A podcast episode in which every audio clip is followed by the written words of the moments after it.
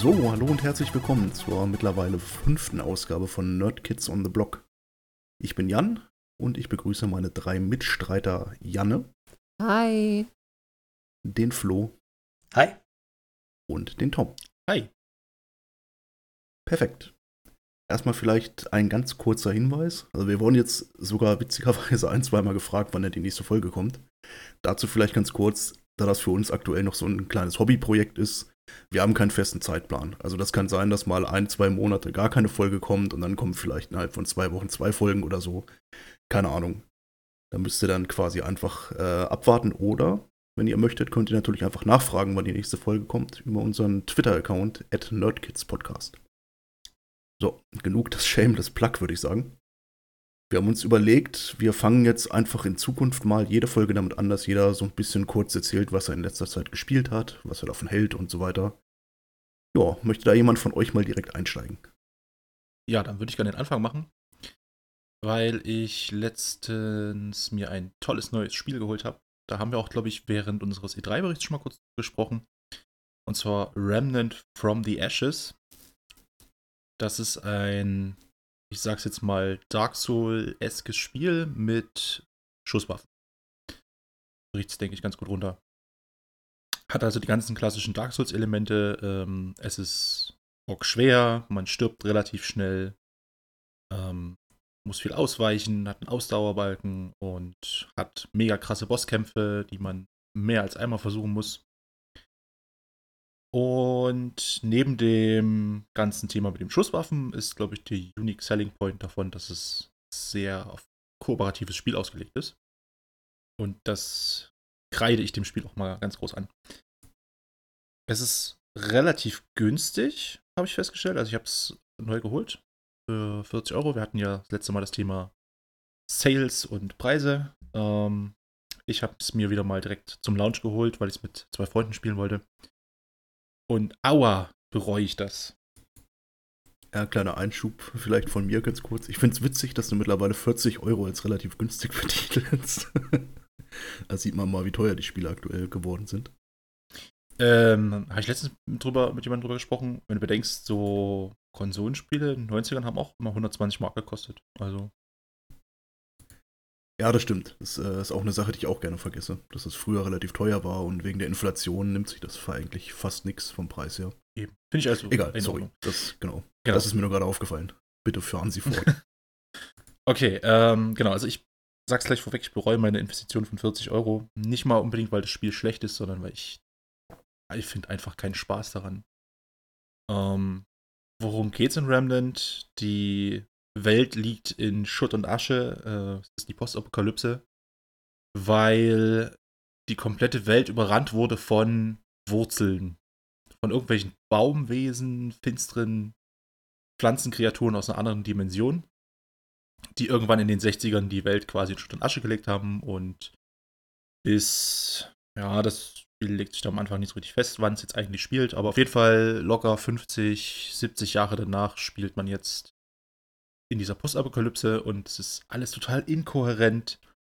Äh, es gibt noch Überlebende, aber angeblich auch ganz wenige, aber dann sagen sie auch wieder, oh, ich habe jetzt aber schon seit Wochen niemanden mehr am Strand gesehen.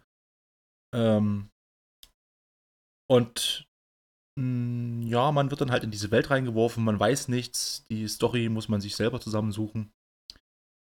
Äh, kriegt dann nach kurzer Zeit ein paar Schusswaffen an die Hand und muss eben gegen diese Wurzelmenschen äh, kämpfen.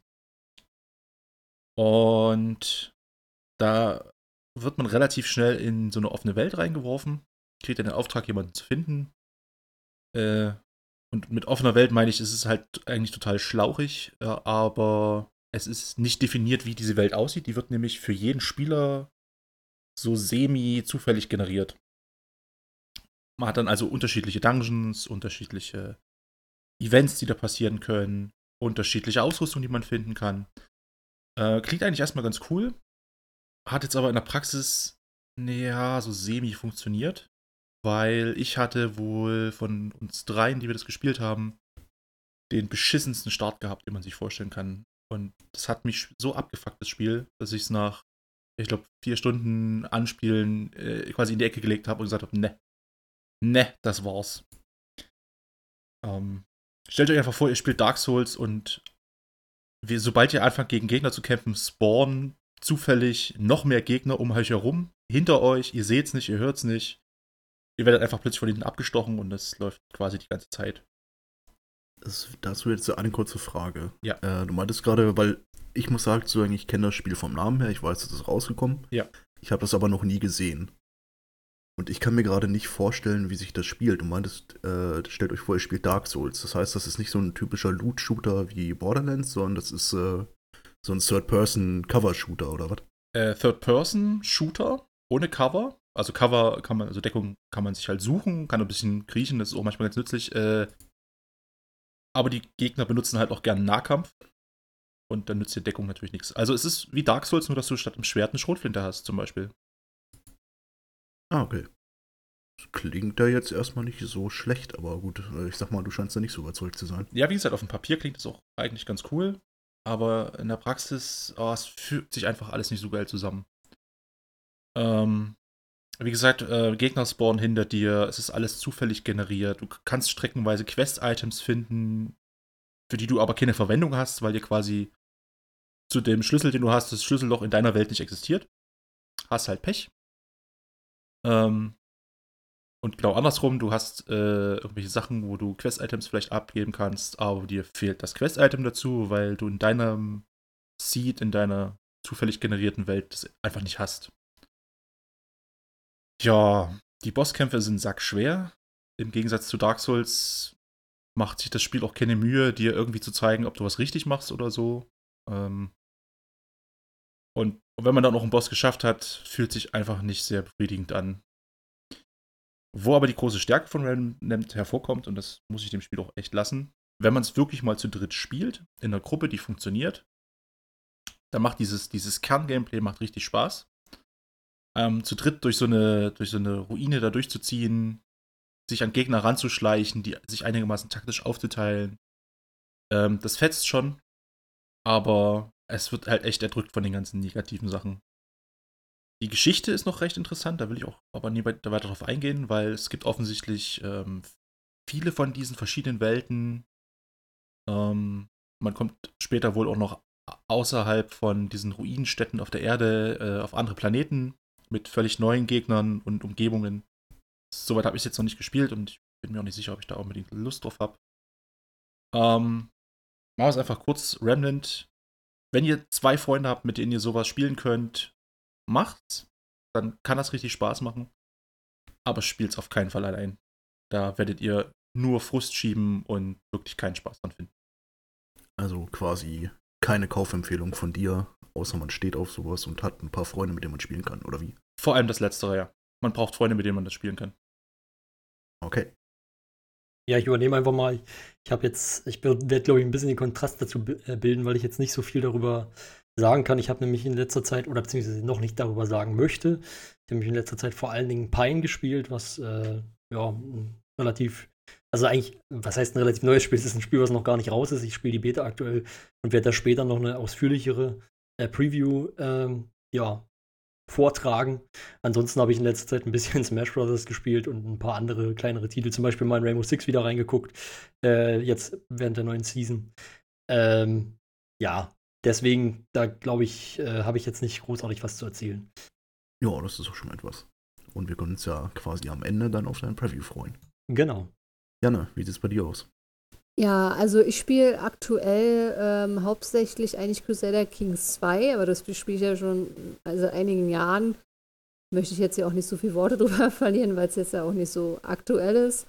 Obwohl es meiner Meinung nach das beste Spiel ist aller Zeiten, aber egal. Ich finde, ich finde über Crusader Kings kann man, kannst du durchaus mal reden. Ich finde auch, Crusader Kings ist immer noch sehr Nische irgendwie, dafür, dass das eigentlich ziemlich geil ist. Ja, das stimmt. Es ist halt nur so wahnsinnig komplex und ich finde es schwierig, das so in ein paar Minuten zu erklären. Dann könnte man ja fast schon einen eigenen Podcast draus machen. Also eine eigene Folge. Können wir gerne machen. Äh, Crusader Kings 2 äh, Folge. Ähm, also das ist aktuell, was ich mal wieder spiele. Da kommen ja auch immer wieder neue äh, DLCs raus, so Paradox-typisch halt. Ähm, deren DLC-Politik kann, ja, kann man ja auch durchaus kritisch sehen. Aber mal davon vielleicht weg. Und zwar aktuell spiele ich halt sehr viel Madden 20. Ähm, das weiß ich natürlich nicht, wie viele Football-Fans da draußen unterwegs sind. Ich bin durchaus einer und äh, ich spiele das jeden Tag, sehr intensiv. Ähm, und das neue Madden 20, nur mal, um das nochmal kurz zu, ja, zusammenzufassen, was es da für Modi gibt. Also es gibt natürlich den klassischen Modus, wo man ähm, sein Team zusammenstellen kann und im Internet gegen andere Player, die ihr Team haben, halt spielen kann. Dann gibt es den Franchise-Modus, wo du dein eigenes Team coachen kannst, also als Owner und dort halt, ja, also quasi der Football Manager. Ähm, und dann hast du auch den äh, QB-Franchise, äh, wo du den Quarterback spielst äh, eines Teams und gedraftet wirst und so. Und es ist äh, ganz interessant. Und dann gibt es auch noch seit neuestem den K.O.-Modus. Ähm, aber ich will nur mal kurz was zu dem Franchise-Modus erzählen, weil das ist der Modus, den ich am meisten spiele. Also ich habe angefangen mit den, äh, mit den Quarterback-Modus, wo du einfach nur den Quarterback spielst, als, als ja, Student einer, eines Colleges quasi gedraftet wirst ähm, und dann in dem jeweiligen Team dann bist. Und es ist sehr schrecklich, muss ich sagen. Also es war, war unwahrscheinlich frustrierend, ähm, dort den äh, Quarterback zu spielen in einem Team, weil der Rest wird ja gesteuert von der KI, das restliche Team.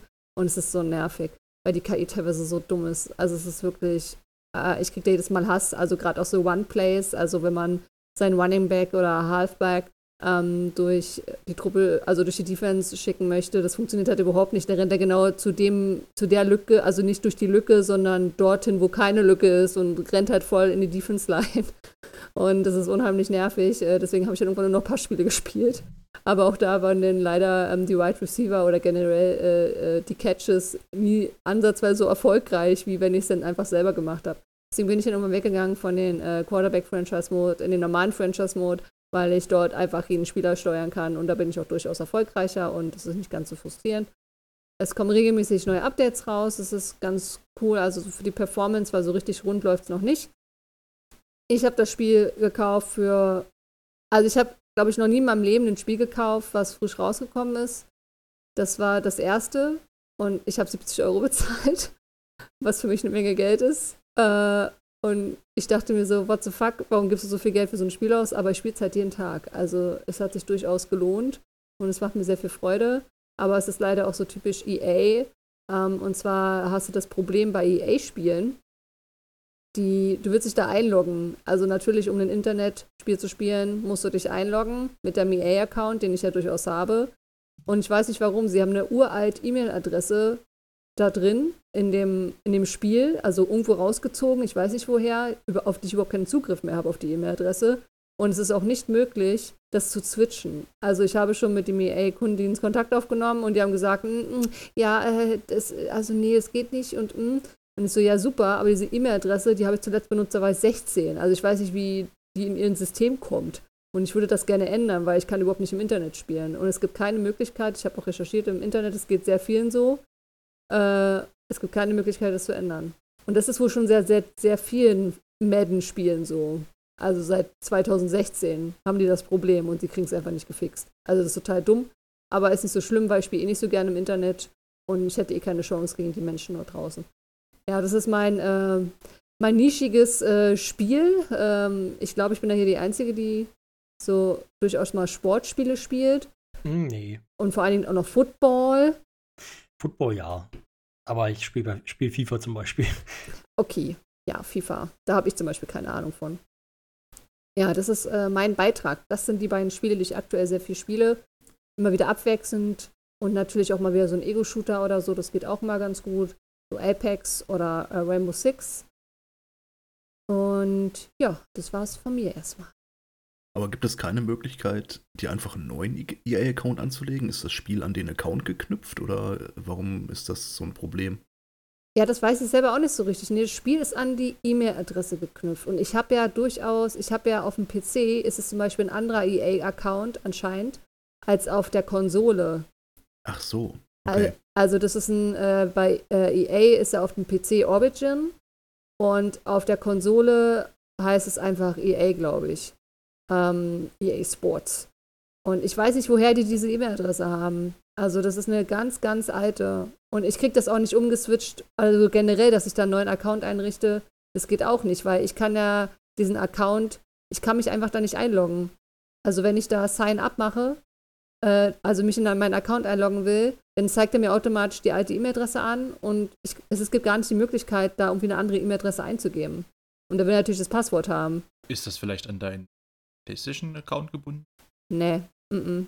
Also ich habe ja zu der Zeit noch nicht mal, also ich weiß nicht, was er sich da rausgezogen hat, weil ich hatte ich hatte noch nie ein Sportspiel auf der Playstation. Und vor allen Dingen nicht zu der Zeit, wo sie dann auch internettauglich war.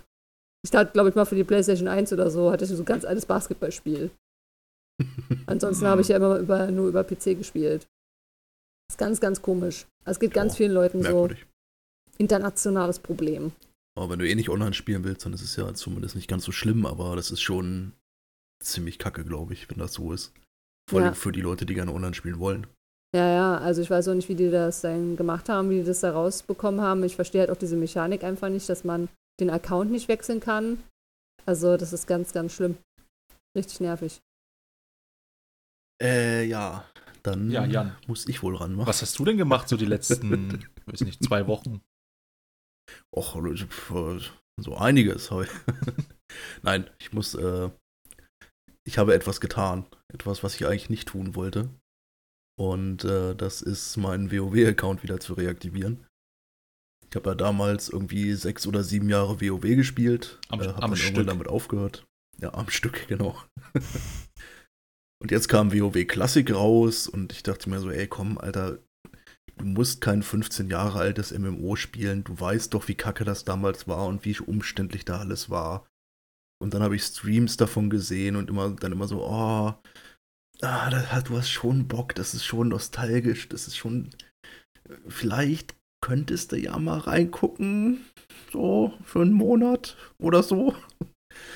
Äh, ja, dann habe ich meinen WoW-Account reaktiviert. Jetzt habe ich einen Menschenkrieger und äh, bin Level 52. da fehlt Und, ja nicht äh, mehr viel, ja. oder? Ja, ich hoffe halt drauf, dass wenn ich Level 60 bin, dass es dann wieder vorbei ist und dann kann ich wieder ausloggen und bin raus aus der Geschichte. Äh, ich habe jetzt nicht so viel Bock, nochmal sechs Jahre WoW zu spielen, muss ich sagen. Also Ja. man hat dich auch selten gesehen seitdem auf jeden Fall. Sonst müssen wir mal eine Intervention machen. Das Ding ist halt, es ist ja auch objektiv komplett bescheuert. Du spielst halt wirklich ein 15 Jahre altes Spiel, wo sämtliche Quality of Life Features fehlen, die WoW heutzutage hat. Wenn du irgendwo hinreisen willst, das, für viele gehört das ja auch zum Spaß dazu. Aber das dauert schon echt lange. Dann läufst du halt einfach mal 10 Minuten geradeaus und machst nichts anderes. Oder weißt nicht, wo deine Quest ist und musst dann danach googeln, wo das ist. Das ist schon auf eine ganz merkwürdige Art und Weise macht das richtig viel Spaß. Ich verstehe aber noch nicht so hundertprozentig warum. Und ich würde es gerne verstehen. Spielst du das denn in einer größeren Gruppe? Ja, was heißt in einer größeren Gruppe? Also ich habe da jetzt so meine fünf, sechs festen Leute kennengelernt, die ganz okay sind, mit denen ich ganz gut klarkomme und mit denen mache ich halt die ganzen Instanzen. Aber ja. Hm. Keine Ahnung. Wenn die Raids irgendwann anstehen sollten oder so, dann muss ich mal gucken, was ich dann damit mache. Also ich muss auch gestehen, ich habe mal World of Warcraft ganz, ganz kurz gespielt. Und zwar nachdem dieser äh, Kinofilm rauskam vor ein paar Jahren. Oh Gott. Da wurden ja kostenlose Probeabos verschenkt.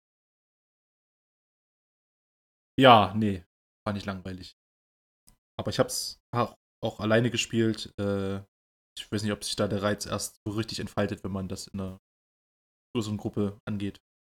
Ich würde sagen schon, ja. Also gerade vor allen Dingen bei dem, bei Classic, ähm, wenn du Classic komplett alleine spielen möchtest, ohne eine Gruppe, das kannst du, glaube ich, vergessen. Das ist mega langweilig. Beziehungsweise, äh, wenn du halt nicht weißt, was du machen musst und du spielst dann alleine so vor dich hin, dann wird dir das, oder würde ich das wahrscheinlich auch nicht hucken. Ich habe halt den Vorteil, Schrägstrich Nachteil, dass ich halt alles schon kenne. Was das Ganze noch absurder macht. Ich, ich weiß halt genau, was ich tue. Ich arbeite das einfach nur noch ab von vorne bis hinten. Und das ist das Schöne daran. Das, ist, das fühlt sich an wie nach Hause kommen. So ein bisschen. Das ist halt so, ah, okay, das hast du vor 15 Jahren schon mal gemacht. Ach ja, stimmt, genau. Du weißt, hier, da hinter dem Baum musst du links um die Ecke und dann steht da ein Busch und daneben ist die Kiste, wo dein Quest-Item drin ist. So ungefähr. Also in gewisser Weise verstehe ich das, weil das, ich habe das gleiche mit Super Mario World. aber das hat halt den Vorteil, wenn ich will, bin ich in 20 Minuten fertig. das stimmt. Ja, gut. Ähm, ja, Ja, und wie ist, denn dein, wie, wie ist denn dein Fazit zum, zu Classic? so Classic. Ähm, also witzigerweise in der Gilde, in der ich jetzt aktuell bin, da sind ein ganzer Haufen Leute, also richtig, richtig viele, bestimmt 50 Prozent oder so, die noch nie WoW gespielt haben und die haben jetzt mit Classic angefangen. What? Und ich, ich verstehe das nicht. Ich kann das nicht nachvollziehen. Also mein Fazit wäre, wenn ihr früher WoW gespielt habt, also Vanilla WoW, und ihr habt Bock auf einen richtig harten Nostalgietrip, dann aktiviert mal euer Abo vielleicht für einen Monat oder so. Versucht nicht zu doll drauf hängen zu bleiben und alles ist gut. Aber wenn ihr noch nie WoW gespielt habt, dann sehe ich persönlich keinen Grund mit Classic anzufangen und nicht die aktuelle Version zu spielen. Ja, doch, ein Grund würde mir einfallen. Das, das war damals mein Eindruck. Wenn du quasi in so ein MMO einsteigst nach zehn Jahren, du wirst so dermaßen überfordert mit so vielen Dingen. Da kann ich mir vorstellen, ist so eine Klassik-Variante, wo der ganze Inhalt wirklich mal noch auf einem äh, überschaubaren Niveau ist. Das kann schon reizvoll sein. Ja, das kann ich nachvollziehen. Allerdings ist es halt auch so, dass bei Klassik ist alles viel fummeliger. Ne? Also da musst du genau wissen, was du tust. Da kannst du nicht einfach irgendwo hingehen und ein paar Knöpfe drücken und das funktioniert schon. Ähm, das ist halt schwer, schwer nicht, würde ich sagen. Also in Anführungszeichen vielleicht. Aber da muss man schon mehr aufpassen, was man tut. Also du musst dir halt auch Sachen durchlesen und du musst sie wirklich gelesen und verstanden haben. Das ist halt im aktuellen WoW, von dem, was ich so höre, ist das wohl überhaupt nicht mehr so. Da hängst du dich einfach in so ein Tool und sagst, ey, ich würde gern hier den Dungeon betreten, ich bin das und die Klasse. Dann dauert das 10 Sekunden, dann macht es pling pling, du wirst da reingeportet, keiner redet mit keinem. Alle machen irgendwas, drücken ihre Knöpfe und gehen dann wieder nach Hause. Und das ist halt in Klassik was komplett anderes. Da reden halt die Leute wirklich miteinander. Da ist so, ähm, du suchst dir halt eine Gruppe, das musst du manuell machen, du hast keine andere Möglichkeit. Dann bist du in der Gruppe und dann wird miteinander gechattet, da werden dann wird auch abgesprochen, was jetzt gemacht wird und so weiter. Das ist halt schon eine krass andere Erfahrung. Aber da muss man halt auch drauf stehen. Ich kann das schon nachvollziehen, wenn Leute einfach sagen, ach fuck it, ich will einfach nur in die Instanz und mein Item da rausholen. Komme hier nicht mit Gruppe. So, das soll jetzt aber auch genug zu WoW gewesen sein. Wir sind jetzt schon mal über 20 Minuten. Allerdings nicht nur zu WoW. Genau, Flo, du wolltest noch irgendwas sagen eben gerade? ja, das war eigentlich nur noch mal so, ein- ich wollte so einen Einwurf bringen äh, bezüglich MMOs oder MMORPGs, um genau zu sein, weil ich tatsächlich, ich finde das ein bisschen witzig. Ich habe, ähm, als ich, ähm, ja, wie soll ich sagen, als ich, als ich noch jung war, also bevor ich volljährig war, gab es bei uns im Dorf kein, kein DSL. Da war an sowas wie MMORPGs überhaupt nicht zu denken. Ähm, und entsprechend habe ich das auch, also das war so die Zeit, wo ich eigentlich immer gedacht habe, boah, das wäre total geil, sowas zu spielen. Und ab dem Moment, wo ich es hätte spielen können, hatte ich kein Interesse mehr. Glück gehabt. Ja, das, das ist ja öfter so, dass man Sachen, die man nicht haben kann, unbedingt haben möchte. Und wenn du sie dann haben kannst, dann sind sie ja eigentlich auch relativ egal. Ja, das kann einer der Gründe auf jeden Fall sein, ja. Na gut.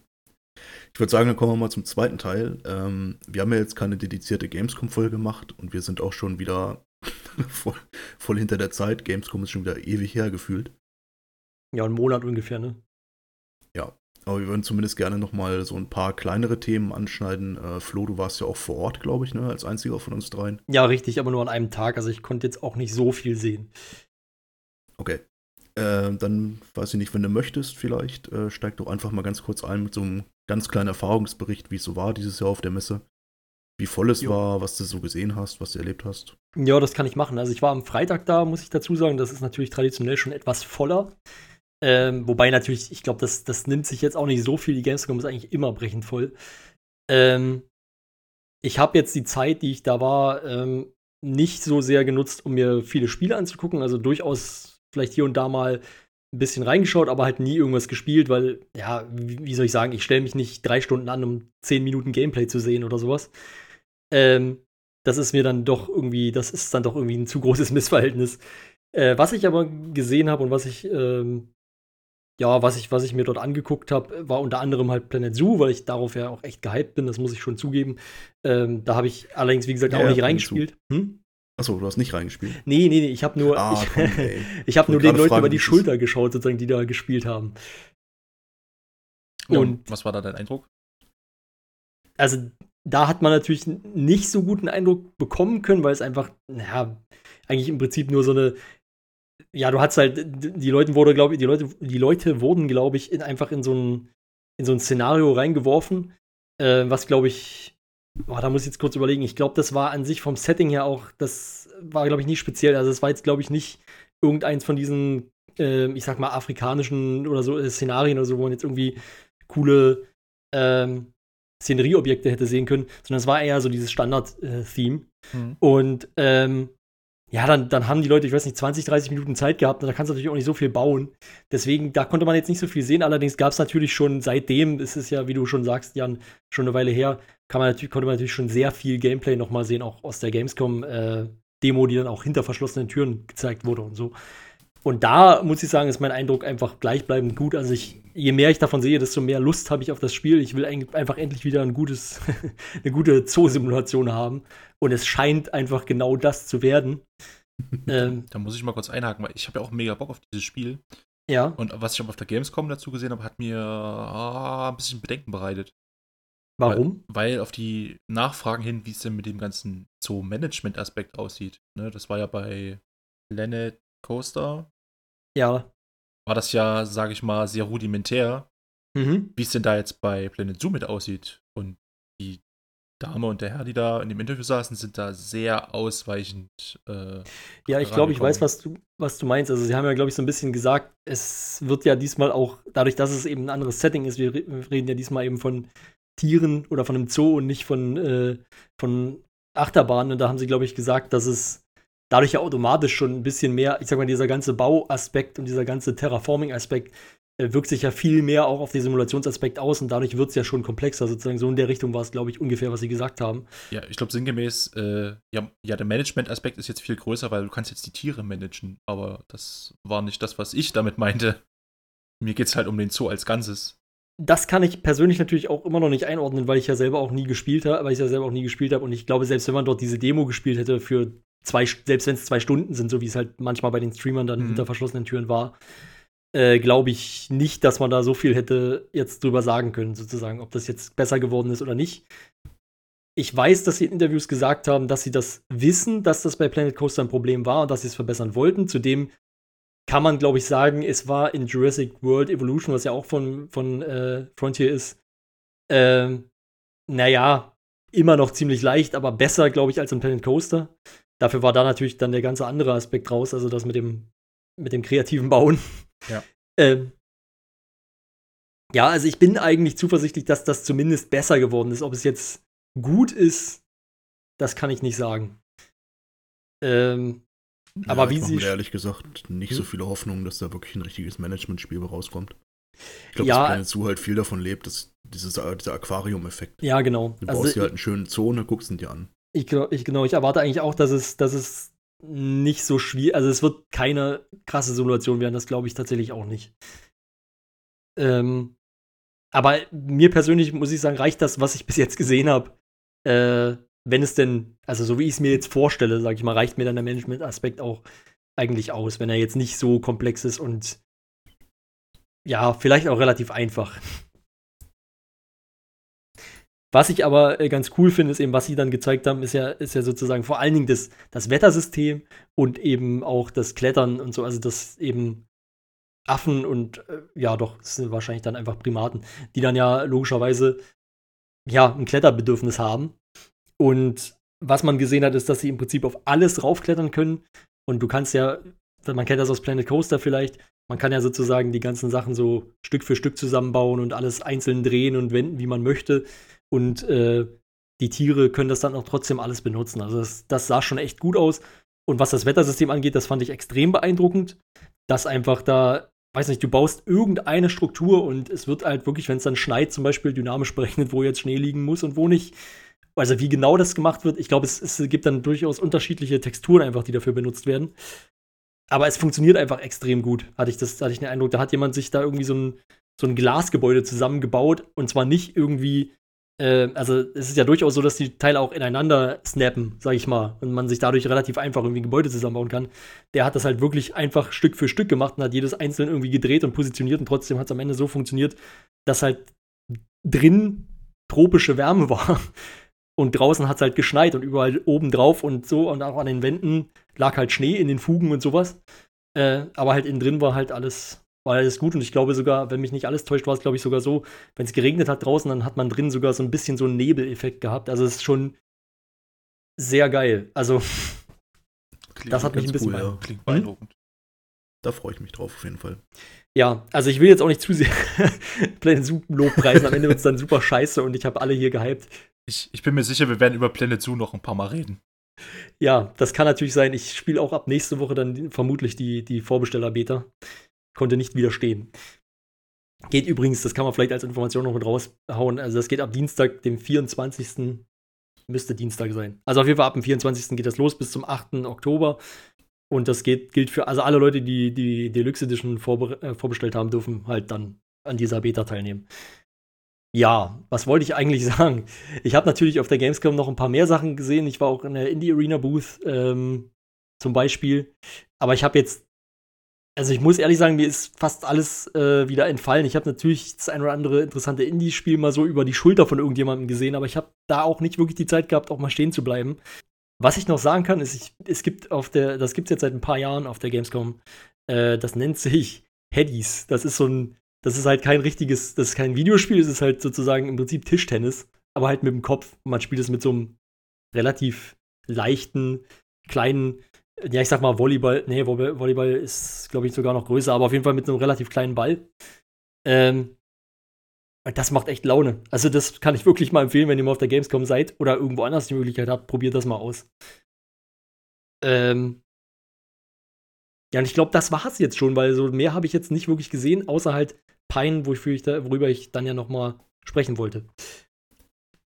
Ja, ich glaube, da gibt es ja auch nicht mehr allzu viel zu sehen. Das ist ja immer so das große Problem der Gamescom, Ja. dass das im Prinzip nochmal so die Aufbereitung vor einer E3 ist. Mhm.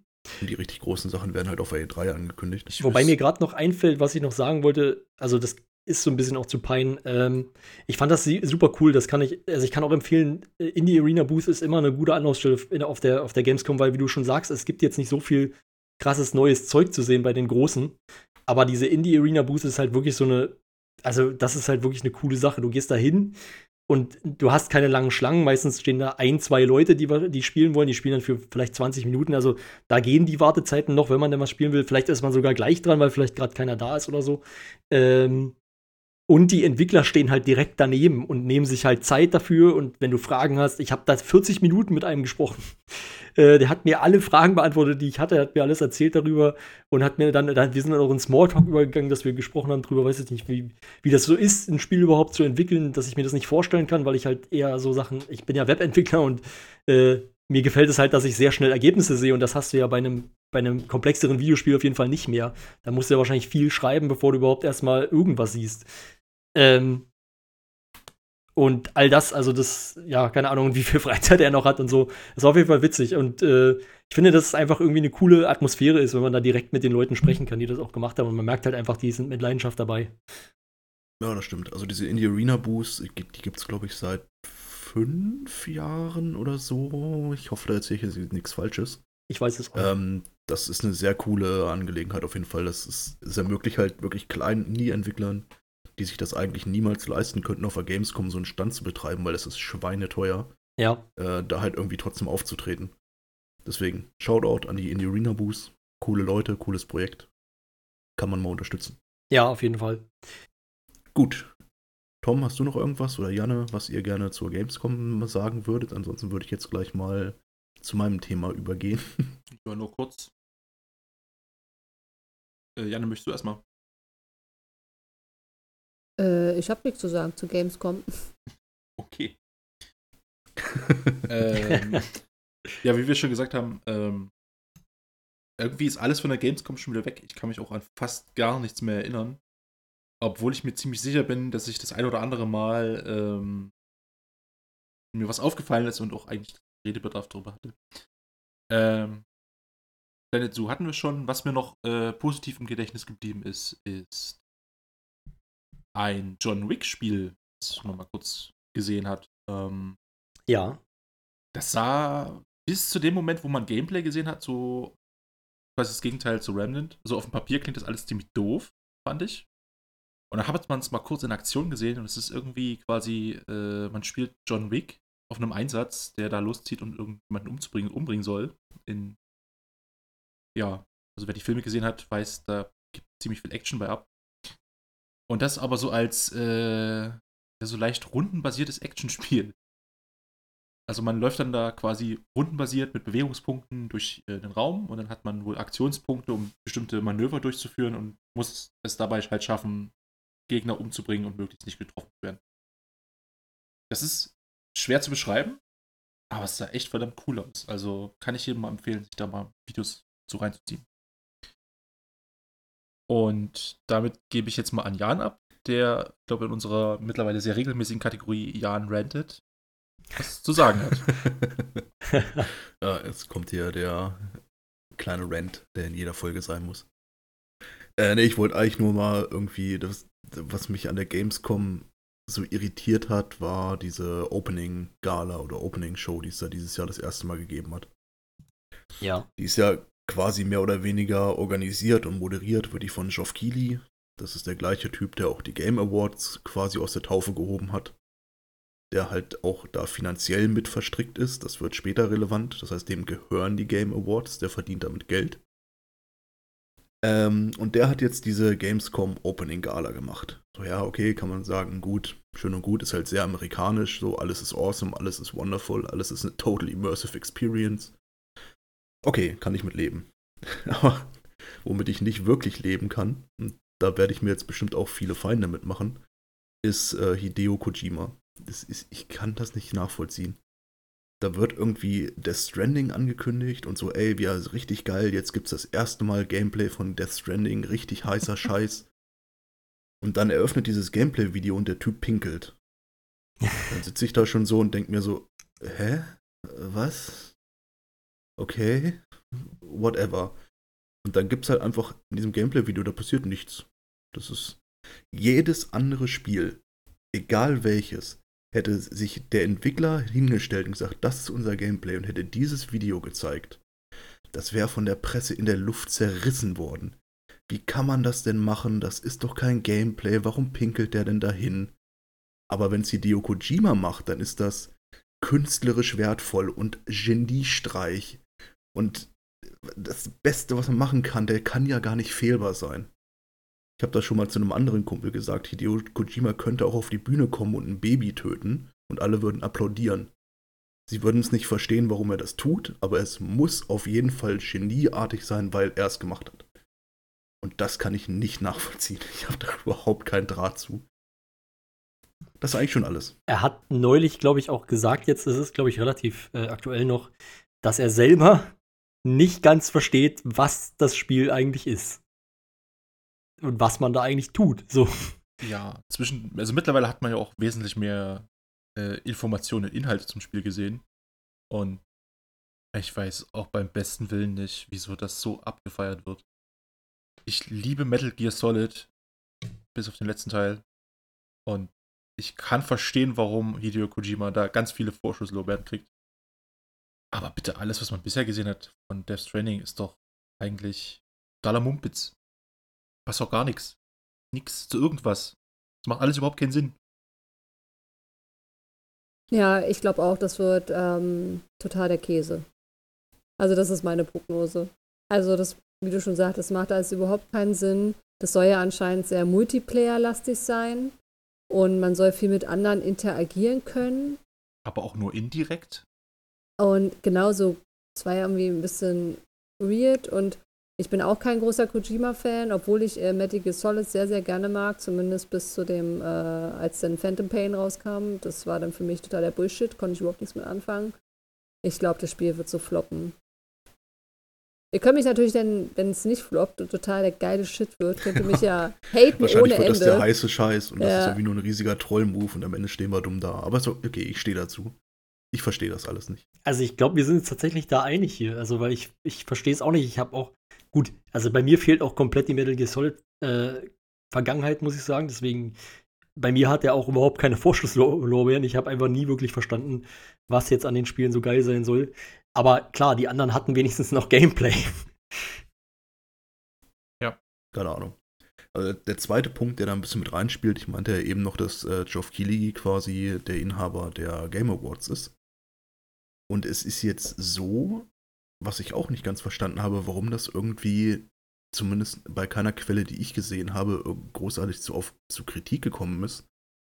Äh, Geoff Keighley ist jetzt als Cameo, als NPC eingebaut worden in Death Stranding. Könnte man jetzt erstmal sagen, okay, ja, ist halt ein Cameo-Auftritt, ist ja nicht so schlimm. Ja, und viele weitere, muss man ja dazu sagen. Ja, aber also gerade bei Geoff Keighley ist das für mich, besteht da nicht ein Interessenskonflikt? Er ist derjenige, der die größte Game Awards Show in der Welt betreibt, für die vermutlich Death Stranding auch irgendwann relevant wird ähm, und womit er sein Geld verdient. Und Kojima verdient sein Geld mit dem Spiel. Also ich finde das schon ein bisschen hart, dass da so starke Verstrickungen zwischen den beiden sind. Ja. Aber vielleicht überreagiere ich da auch ein bisschen, ich weiß es nicht. Ich finde es einfach nur, ich hatte da kein gutes Gefühl bei, als ich das gesehen habe. Es ist ja auch relativ bekannt, dass Geoff Keighley und Hideo Kojima ziemlich dicke miteinander sind.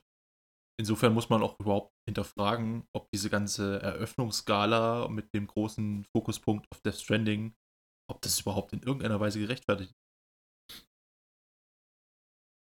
Ja, also da würde ich fast sagen schon, weil das ähm, für die Gamescom ganz gut war. Also, dass man zumindest sagen kann, ey, pass ja. auf, wir haben Death Stranding, das geil gehypte Spiel. Ob es halb gerechtfertigt ist oder nicht, weiß ich nicht. Ähm, also ich finde es gut, dass die Gamescom irgendwas hat, was sie jetzt exklusiv macht, was sie so ein bisschen hervorhebt und von der E3 abhebt. Ich persönlich bin kein Fan davon, dass diese Opening Gala so amerikanisch ist. Aber ja, das ist halt auch Ansichtssache vermutlich gestehen, ich habe sie nicht gesehen. Im Prinzip ist es, äh, Geoff Keighley feiert sich selber auf der Bühne für eine Stunde.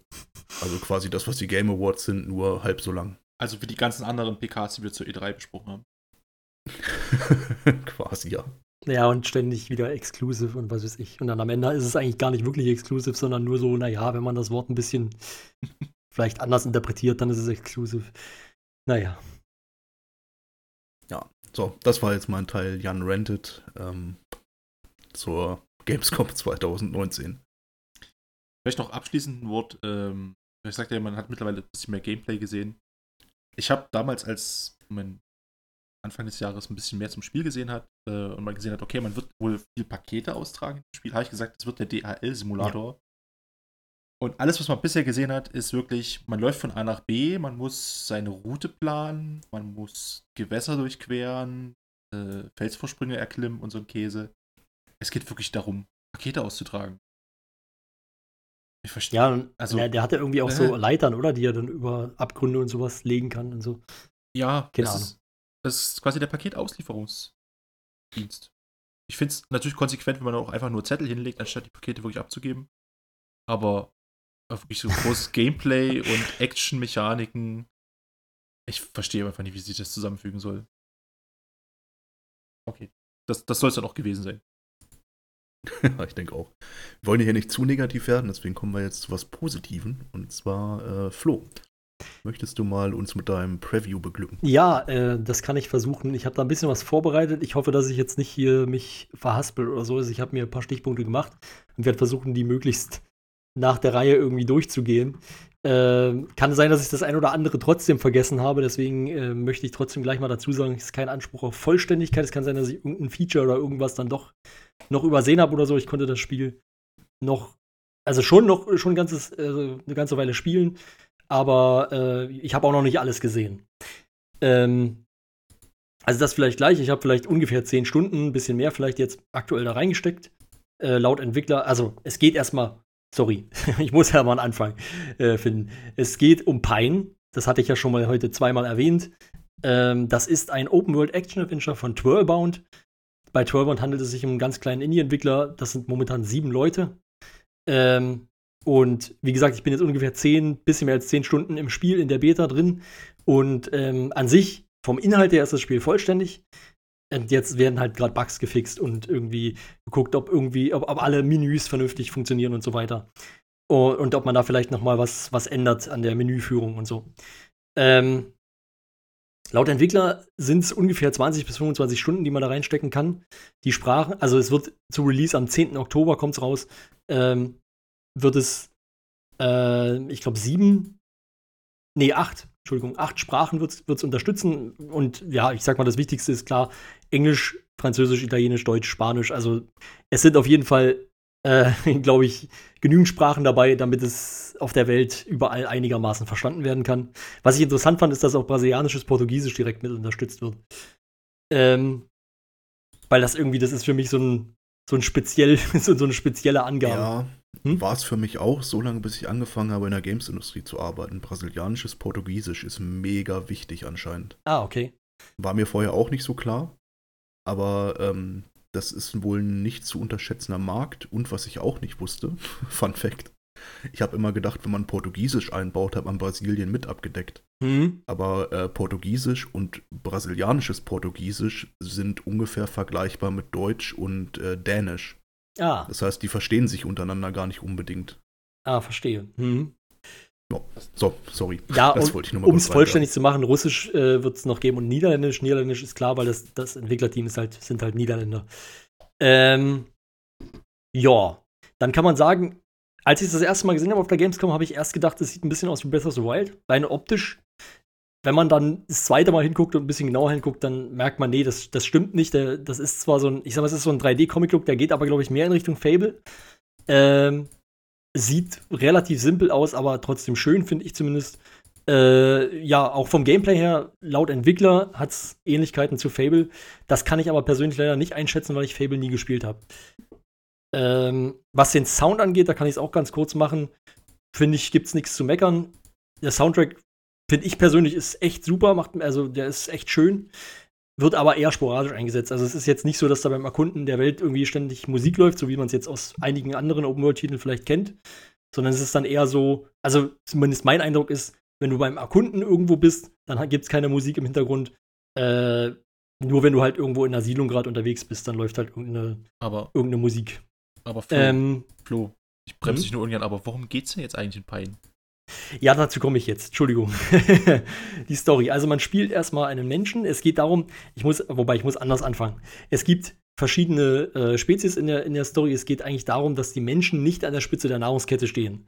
Es hat sich alles ein bisschen anders entwickelt und im Endeffekt ist es sogar so, dass die, dass die anderen äh, Spezies der Meinung sind, es gibt gar keine Menschen mehr. Es gibt nämlich nur noch, nur noch sehr wenige und die sind zurückgezogen und leben auf einer Klippe und äh, leben dort in Häusern, die quasi in Kiefern drin stecken. Deswegen, oder drin, also so Baumhäuser in Kiefern. Deswegen äh, heißt das Spiel auch Pine. Also Pine, Englisch für Kiefer, macht Sinn. Und ähm, ja, genau, also aufgrund einer, einer Katastrophe muss der, muss der Held Hugh äh, eben, oder muss nicht, er möchte sozusagen diesen, diesen Lebensraum, den er bisher kennt, verlassen und möchte die Welt erkunden und möchte nach weiterem sicheren Lebensraum für die Menschen suchen. Das finden natürlich die anderen Kreaturen jetzt nicht direkt so cool. Ähm, und das ist im Prinzip so die Ausgangslage. Und dann geht es halt einfach darum, wie man, wie man das, wie man das schafft. Also, wie es dann am Ende ausgeht, kann ich jetzt auch noch nicht sagen. Würde ich auch nicht, weil ich will ja nicht spoilern. Ähm, aber mehr muss man, glaube ich, auch erstmal gar nicht wissen. Äh, die Welt selbst ist, wie schon gesagt, eine offene. Es gibt auch keine Barrieren, also man kann sofort überall hingehen. Laut Entwickler ist die etwa 32 Quadratkilometer groß. Ich weiß ehrlich gesagt immer nicht in Spielen, was das bedeuten soll, weil, keine Ahnung, wer, wer misst, was ist ein Quadratkilometer in einem Spiel? ähm, aber ich kann auf jeden Fall sagen, dass, de, dass die Welt ja durchaus groß genug ist. Also, es ist ein Indie-Spiel, das heißt, man darf jetzt nicht irgendwie erwarten, dass es die Größe von Breath of the Wild oder sowas hat.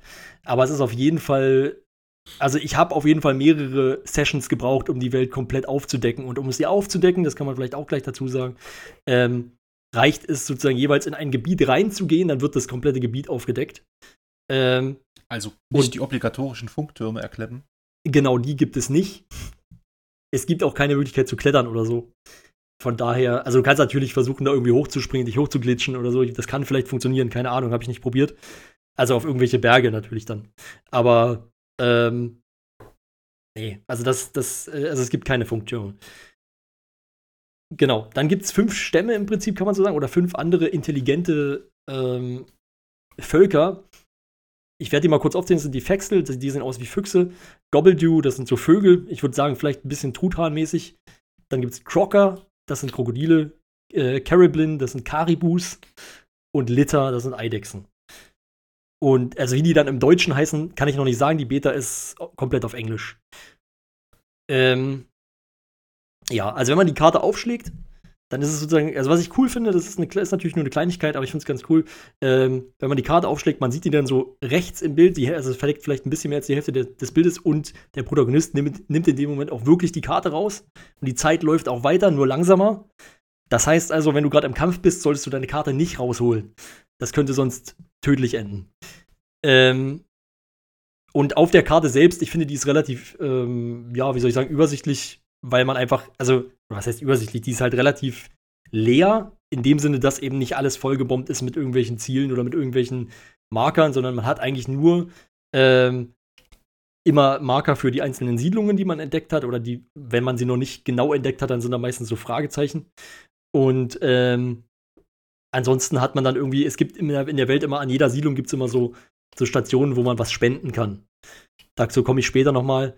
Ähm, und die sind auch eingezeichnet, genauso wie auch der Händler, der in jedem, jeder Siedlung irgendwo ist. Ansonsten äh, ist, ist da aber nichts drauf.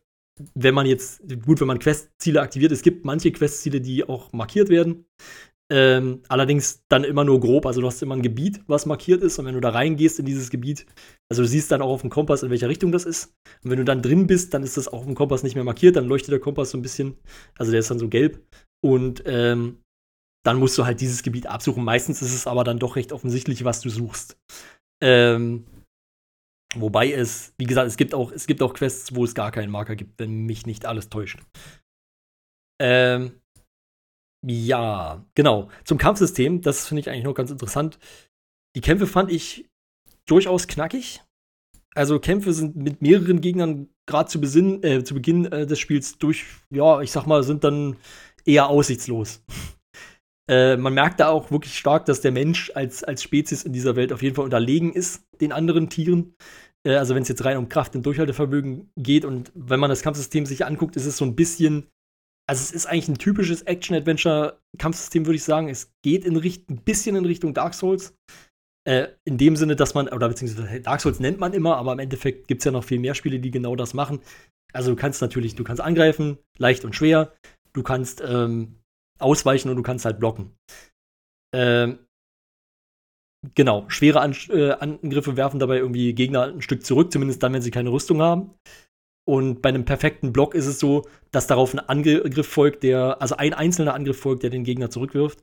Und je nach Gegnertyp, sag ich mal, steht der aber auch relativ schnell wieder auf. Also das ist jetzt nicht so wie zum Beispiel bei Breath of the Wild, dass man dann irgendwie ewig drauf einschlagen kann, sondern du hast halt dann einen Schlag, den ihr den zurückwirft. Und dann geht's auch weiter. Ähm, Soweit ich das beurteilen kann, gibt es kein perfektes Ausweichen. Ähm, allerdings ist es so, dass nach einem Ausweichen, wenn man direkt nach, nach dem Ausweichen angreift, dann sieht es ein bisschen anders aus. Es sind halt andere, andere Angriffsanimationen. Ähm, genau, neben Nahkampfwaffen gibt es dann auch Schleuder und Bogen. Die, die, Schleuder hat man direkt von Anfang an. Ich glaube, den Bogen auch zum, so ziemlich. Äh, auf jeden Fall. Auf jeden Fall ist es so, die, die Schleuder selber macht, äh, hat unendlich Munition, macht aber keinen Schaden ist halt für Schalterrätsel da und ähm, zum Beispiel, man kann zum Beispiel auch Gegner damit anschießen, um Aufmerksamkeit auf sich zu lenken. Äh, die Bögen machen Schaden, die Pfeile muss man allerdings craften oder muss man halt finden. Ähm, jede Spezies, soweit ich das gesehen habe, oder wie ich eigentlich weiß, jede Spezies kämpft anders. Also die haben andere Waffen, Attacken und sind auch unterschiedlich robust und schnell und so weiter. Also da muss man sich schon ein bisschen drauf einstellen, mit wem man es da zu tun hat. Und es gibt auch primitivere, primitivere Kreaturen in der Welt, die meisten sind allerdings eher friedlich, also die rennen dann eher weg, wenn du versuchst, sie anzugreifen. Es gibt auch, äh, ja, es gibt auch Viecher, die dich angreifen, aber äh, ja, also von der Vielfalt her ist es, ist es eher, sind es eher weniger. Ähm, ja, genau. Achso, was ich noch gelesen habe, das kann ich aber nicht direkt bestätigen, ist, ähm, dass die KI dazulernt und sich dem, dem eigenen Kampfstil anpasst mit der Zeit. Das, ob das wirklich so ist, ich weiß es nicht. Ich kann es aber auch nicht ausschließen. Also ich habe da jetzt nicht so drauf geachtet, muss ich sagen. Ja, bei solchen Aussagen wäre ich immer sehr vorsichtig. Das behaupten Leute schon seit 15 Jahren oder so. Ja. Das, hm. Genau. Wie schon angedeutet, gibt es ein Crafting-System. Ähm, man lernt dann so nach und nach Dinge zu craften. Es gibt beispielsweise die Möglichkeit, aus einfachen Materialien ein bisschen komplexere, sage ich mal, zu machen, also ein Seil oder Stoff oder sowas. Ähm, und man kann eben natürlich auch neue Rüstungen, Nahkampfwaffen, Bögen und Schilde craften. Und dafür muss man eigentlich erstmal Pläne finden oder sich die Pläne erhandeln. Hat es denn einen Survival-Mechanismus? Ach so, ja klar, Entschuldigung, das hätte ich jetzt komplett vergessen. Es hat einen Survival-Aspekt in dem Sinne, also nicht direkt. Es ist jetzt nicht so, dass du irgendwie. Also ich weiß jetzt gerade nicht genau, wie du es meinst, aber es ist nicht so, dass du was Naja. essen musst, um nicht zu sterben oder so. Genau das meinte ich. Genau. Du hast allerdings eine, du hast allerdings eine Hungeranzeige und wenn die, oder zumindest, oder es ist vielleicht auch eine, eine Erschöpftheitsanzeige oder wie auch immer, wenn die leer ist, also wenn du quasi lange nichts gegessen hast, dann glaube ich, kannst du nicht mehr rennen und sowas und ich glaube, das ist dann alles auch, auch ein bisschen, ich weiß nicht genau, ob es andere negative Auswirkungen gibt, muss ich ehrlich sagen, ich habe nichts bemerkt. Ähm, aber ich bemühe mich trotzdem immer, die voll zu halten. Äh, Kann sein, dass man zum Beispiel dann Leben re regeneriert über die Zeit, aber da bin ich jetzt tatsächlich nicht ganz sicher. Davon abgesehen kann man, ich wollte gerade, also davon abgesehen gibt es natürlich auch Ausdauer, also du kannst jetzt nicht unendlich lange rennen. Diese Ausdauer ist aber wirklich nur beim Rennen relevant, also oder beim, beim Bewegen. Ähm, das ist unabhängig von diesem, von diesem Erschöpftheit, sag ich mal. Von dieser Erschöpftheit. Natürlich verbrauchst du mehr, wenn du die ganze Zeit rennt, äh, rennst, aber, oder wenn du halt angreifst, dann verbrauchst du auch mehr von diesem, von diesem, von dieser Hungeranzeige, sag ich mal. Ähm, aber ja, so, das dazu. Und ähm, dann wollte ich noch dazu kommen, im Prinzip das Herzstück des Spiels ist ein bisschen die, die Simulation, sage ich mal, die im Hintergrund abläuft. Also die Welt wird die ganze Zeit simuliert. Das heißt also, Siedlungen verändern sich, wechseln die Besitzer, also die kämpfen, kämpfen miteinander um, um, um Essen oder eben auch, also um Nahrung und natürlich auch um die Siedlungen selber. Und das auch ohne, dass der Spieler selbst eingreift. Du kannst es auch hin und wieder beobachten, natürlich, wenn die aufeinandertreffen, dass sie miteinander kämpfen. Ähm, ja, und jetzt komme ich mal zu diesen Spendenboxen. Man kann sich halt, oder generell ist es so d- ausgelegt, dass du dir in dieser Welt, also du hast praktisch so ein Sympathiesystem oder so ein, wie nennt man das? Äh, Ich komme gerade nicht drauf. Auf jeden Fall, jede, jede Spezies mag dich unterschiedlich viel, sag ich mal. Und du kannst zum Beispiel, indem du den Leuten was spendest, kannst du sozusagen deine Beziehung zu dieser Spezies verbessern. Allerdings verschlechtern sich dadurch die Beziehungen zu allen anderen äh, Spezies gleichzeitig. Allerdings, also nur ein bisschen, aber trotzdem, da muss man drauf achten. Ähm, dann ist es so, nur befreundete äh, Völker sind bereit, mit dem Spieler zu handeln. Und Verfeindete greifen natürlich sofort an bei sich Kontakt. Ähm, bei Neutralen, die ignorieren den Spieler halt einfach. Du kannst dann in die, in die Siedlungen rein, kannst auch mit denen reden, aber du kannst halt nicht mit ihnen handeln. Und sie helfen dir auch nicht im Kampf. Also bei Befreundeten ist es auch so, wenn die sehen, dass du irgendwo am Kämpfen bist, dann kann es auch sein, dass, die, dass sie dich dann unterstützen und dir helfen. Ähm, ja, dann kann man sagen, natürlich Kampfhandlungen gegen einzelne ja, Kreaturen eines Volkes verschlechtern logischerweise die Beziehung.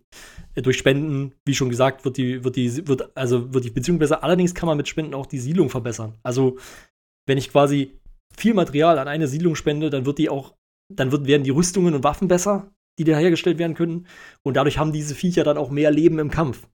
Also beziehungsweise mehr Rüstung, was dann eben eine weitere Lebensleiste ist. Und ähm, genauso kann ich aber eben auch die eine Siedlung schwächen, indem ich zum Beispiel Bewohner töte. Ähm, und wenn ich, wenn ich genügend davon getötet habe, dann ist diese Siedlung in dem Moment frei und wird im Normalfall dann von einem anderen Volk übernommen. Ähm, dabei ist es allerdings so, dass jedes Volk eine Hauptsiedlung hat. Und die kann es zwar auch verlieren, allerdings spawnen dann automatisch Patrouillen von dieser, von dieser Spezies und versuchen dann ständig sozusagen diese Siedlung wieder einzunehmen. Wenn, es, wenn sie die wieder eingenommen haben, dann werden diese, sag ich mal, dann hört die, das, die, die Entwickler haben gesagt, haben es so schön ausgedrückt, dann hört die Spezies auf zu cheaten und spawnt nicht mehr quasi irgendwelche Patrouillen aus dem Nichts, sondern äh, dann müssen sie halt wieder von dieser Siedlung aus sich aufbauen. Also man kann aber ein Volk dementsprechend nicht vollständig auslöschen, das geht nicht. Ich wollte gerade fragen, weil die Prämisse von dem Spiel war doch, dass du einen neuen Lebensraum für die Menschen suchen musst. Ja, oder? genau. Das klang jetzt so ein bisschen danach, als ob quasi neuen Lebensraum zu bekommen bedeutet, Genozid an einem anderen Volk Nein, vollziehen Nee, nee. zu müssen. Nee, so ist- so ist es komische nicht. Prämisse wäre. Genau, so ist es nicht. Das, das Spiel ist eher darauf ausgelegt, dass du die Hilfe suchst von diesen Leuten und quasi Informationen von denen sammelst, um eben rauszufinden, wo kannst du als Mensch noch leben. So. Ähm, und ja, genau, was ich noch sagen wollte, im Laufe des Spiels lernt man dann auch Items zu craften, die Siedlungen stärken oder schwächen. So, sodass man halt die Möglichkeit äh, dann nochmal, oder eine weitere Möglichkeit hat, dann in die Welt einzugreifen. Oder auch irgendwelchen, ähm, ja, bestimmten Völkern, sag ich mal, zu helfen. Du kannst zum Beispiel auch, wenn du mit denen befreundet bist, kannst du von denen ähm, so Flares äh, kaufen und teilweise also dann auch craften, mit denen du sozusagen dann so eine, so eine Raid-Gruppe, also so eine, einfach, einfach eine Gruppe von denen auf den Plan rufen kannst, wenn die zumindest, wenn die in der Nähe sind und es sehen können, ähm, die dir dann helfen, gegen eine Siedlung zu kämpfen. Und ja, genau, also als, als Fazit würde ich, würd ich noch sagen wollen, oder generell würde ich noch sagen wollen, das Spiel hat echt eine Weile gebraucht, gebraucht also um mich so ein bisschen zu, zu packen, weil ich gerade am Anfang habe ich mich ein bisschen ähm, verloren gefühlt, direkt nach dem Tutorial, muss ich sagen. Also man hat dann Quests, die einem zwar grob die Richtung irgendwie vorgeben, aber ich finde die, also ich fand die offene Welt kann am Anfang schon ein bisschen einschüchternd sein, gerade weil eben auch Kämpfe recht schwer sind und besonders am Anfang ohne ordentliche Ausrüstung natürlich äh, teilweise echt aussichtslos. Aber sobald man sich so ein bisschen eingelebt hat und sich besser zurechtfindet und auch bessere Ausrüstung hat, ähm, muss ich sagen, macht es halt extrem viel Spaß. Ich habe wirklich, äh, also es hat wirklich so, so, ein Suchtgefühl auch bei mir erzeugt. Also ich habe auch jetzt gerade Bock weiterzuspielen. ähm, und ich kann es von daher auf jeden Fall empfehlen wie schon gesagt, es scheint am 10. Oktober erstmal für Switch und PC. Auf dem PC Steam und Cartridge. Cartridge ist so ein, so ein Indie-Launcher. Es wird DRM-frei sein. Also gut, Steam ist natürlich so, naja, so semi-DRM-frei, sag ich mal. Aber Eigentlich an sich. Ja, genau. Aber so an sich ist es, ist es, äh, hat es keinen eigenen DRM. Und ähm, Genau, weitere Plattformen werden von den Entwicklern bis jetzt nicht ausgeschlossen. Also sie sagen natürlich, für die Zukunft hätten sie natürlich Bock auf Xbox und auf PlayStation zu gehen. Sie haben auch, sind auch in Gesprächen mit denen, aber es ist natürlich alles davon abhängig, wie, wie erfolgreich das Spiel jetzt dann beim ersten Release ist. Und ähm, genau, ein paar Worte vielleicht noch zum Beta-Zustand. Ich finde, das Spiel ist insgesamt schon in einem, also auf jeden Fall in einem spielbaren Zustand, ist klar. Und klar, es gibt aber eben noch eine Menge kleinere und, und vielleicht ein paar wenige größere Probleme, die man auch merkt. Also es fühlt sich nicht so richtig gepolished an. Das ist aber meiner Meinung nach auch ein Stück weit klar. Es ist ein kleines Entwicklerteam, es ist ein Indie-Titel, es ist kein AA, also kein AAA-Titel. Und ähm, da muss man, glaube ich, ein bisschen auch Rücksicht nehmen. Auf der anderen Seite ähm, hatte ich trotzdem so ein bisschen Bedenken, ob man das alles so, sag ich mal, auf einem richtig gut, in einen richtig guten Zustand bekommt bis zum Release. Ähm, da habe ich dann auch noch mal bei den Entwicklern direkt nachgefragt. Da hat man mir dann gesagt, ähm, dass die aktuellste Version schon sich schon relativ stark wieder unterscheidet von dem, was momentan die Beta ist, sozusagen. Also sie sind schon da ein bisschen weiter eigentlich. Und dass sie sich, dass sie sehr zuversichtlich auch sind, dass sie das Spiel, sage ich mal, in den Zustand bringen können. Also der ist, das ist jetzt schon wirklich spielbar. Das will ich jetzt wirklich nicht, das soll jetzt nicht zu, zu schlecht klingen. Ähm, also sozusagen, sie sind eigentlich, sie sind zuversichtlich, dass sie das Spiel in einem guten Zustand releasen können. Natürlich wird es aber auch nach dem Release weiter Patches geben und na klar kann unser kleines Team auch nicht garantieren, dass es nicht noch irgendwo Bugs und Glitches gibt, auch in der Release-Version dann. Allerdings muss ich wirklich noch mal, ne, also ich muss wirklich noch mal sagen, ähm, bis auf, wie gesagt, dieses, dieses Gefühl, das man eben hat, dass es eben nicht so 100% gepolished ist. Ähm, es, es ist wirklich, also das, das Gameplay selbst ist wirklich meiner Meinung nach echt durchdacht und macht richtig viel Spaß. Das ja, wäre jetzt mein, ich mein Fazit mich ehrlich dazu. gesagt drauf. Hm? Ja, also ich schaue da jetzt auf jeden Fall mal rein. Ich kann mir jetzt so ungefähr vorstellen, was das ist. Jetzt ziehe ich mir jetzt mal einen Trailer rein oder ein Gameplay-Video. Das klingt ganz cool. Ich muss ja sagen, du, du hast mich ja schon fast so weit gehabt, dass ich es mir vorbestelle diese Woche. Ja. Zurzeit ist es ja auch für 20 Euro zu haben. Das klingt für das, was du beschrieben hast. Also aktuell, genau, aktuell auf Cartridge kostet es 20 Euro. Ich glaube, es gibt sogar immer, also man muss vielleicht kurz dazu sagen, die Beta ist so angelegt, es ist eine limitierte offene Beta. Das heißt also, wenn man das Spiel über Cartridge kauft, ähm, man muss sich halt für diesen Launcher, Launcher dann entscheiden, dann ähm, also dann kann man theoretisch an dieser Beta teilnehmen. Allerdings können das nur die ersten 250 Tees gekauft haben. Ich glaube, momentan gibt es sogar noch über 90 äh, Stück davon. Ähm, keine Ahnung, warum das tatsächlich so wenig beliebt ist, aber ich glaube, das liegt auch ein bisschen daran, dass Cartridge ein sehr unbekannter Launcher ist. Zumindest meiner Meinung nach. Äh, ich habe davor noch nie davon ja. gehört. Hm? Aber man kann, wenn man es jetzt aktuell auf Steam kauft, dann bekommt man keinen Zugang zu dieser Open Beta. Richtig, genau. Es geht nur über Cartridge. Das liegt, glaube ich, daran, ah, ähm, okay. ähm, dass, der, dass der Publisher ähm, also das Cartridge, glaube ich, auch der Publisher von dem Spiel ist, oder zumindest die Leute hinter Cartridge. Ähm, aber wie gesagt, so lange ist es auch nicht mehr. Also drei Wochen noch, dann ist ja schon Release im Prinzip. Ich hoffe dann für die Entwickler, wenn ihr das so gut gefällt, dass sie da mehr verkaufen, weil das bedeutet ja quasi auch, dass aktuell irgendwie nur maximal 180 Leute oder so gekauft haben. Das stimmt, ähm, aber es ist halt eben auch noch eine Beta beziehungsweise Beta beziehungsweise Early Access und Und auf einem sehr unbekannten, also auf einer sehr unbekannten Plattform. Ja, Ja. ja, okay. Keine Ahnung. Also vielleicht können wir jetzt irgendwie was dazu beitragen, dass wir noch irgendwie ein, zwei Verkäufe mehr machen oder so. Genau, also das geil. würde mich freuen. Also ich würde wirklich sagen, also für das Spiel würde ich wirklich eine Kaufempfehlung aussprechen. Also das ist, macht mir persönlich extrem viel Spaß. Und ähm, ich habe das Gefühl, hier ist wirklich auch viel Liebe und vor allen Dingen auch viele Gedanken sind da reingeflossen, wie man so ein Spiel designen sollte. Und ich wollte noch mal kurz anmerken, das ist eben jetzt auf Cartridge für 20er zu haben. Das ist für eine Größe von dem, was, die, was du jetzt beschrieben hast, ist es eigentlich lächerlich wenig. Hm. Da sollte Also man von dem, was Fall- Flo jetzt, was du gerade erzählt hast, habe ich jetzt gedacht, das wäre so ein 30, 35 Euro Titel. Ja. Das hätte ich jetzt erwartet. Also man weiß natürlich jetzt nicht, ob es dann zum Release noch mal ein bisschen teurer wird, aber ähm, Ja gut, das kann sein. Also, keine Ahnung, 20 klingt auf jeden Fall jetzt erstmal von dem, was du erzählt hast, wie ein extrem guter Preis. Ich gucke mir das gleich mal an. ja, Gut. dann freut es mich auf jeden Fall, dass ich euch da ein bisschen Einblick geben konnte. Ich habe es vielleicht ein bisschen zu ausführlich gemacht. Aber ja, ich kann mich auch immer relativ schwer oder bin nicht so gut darin, mich kurz zu fassen. das ist okay.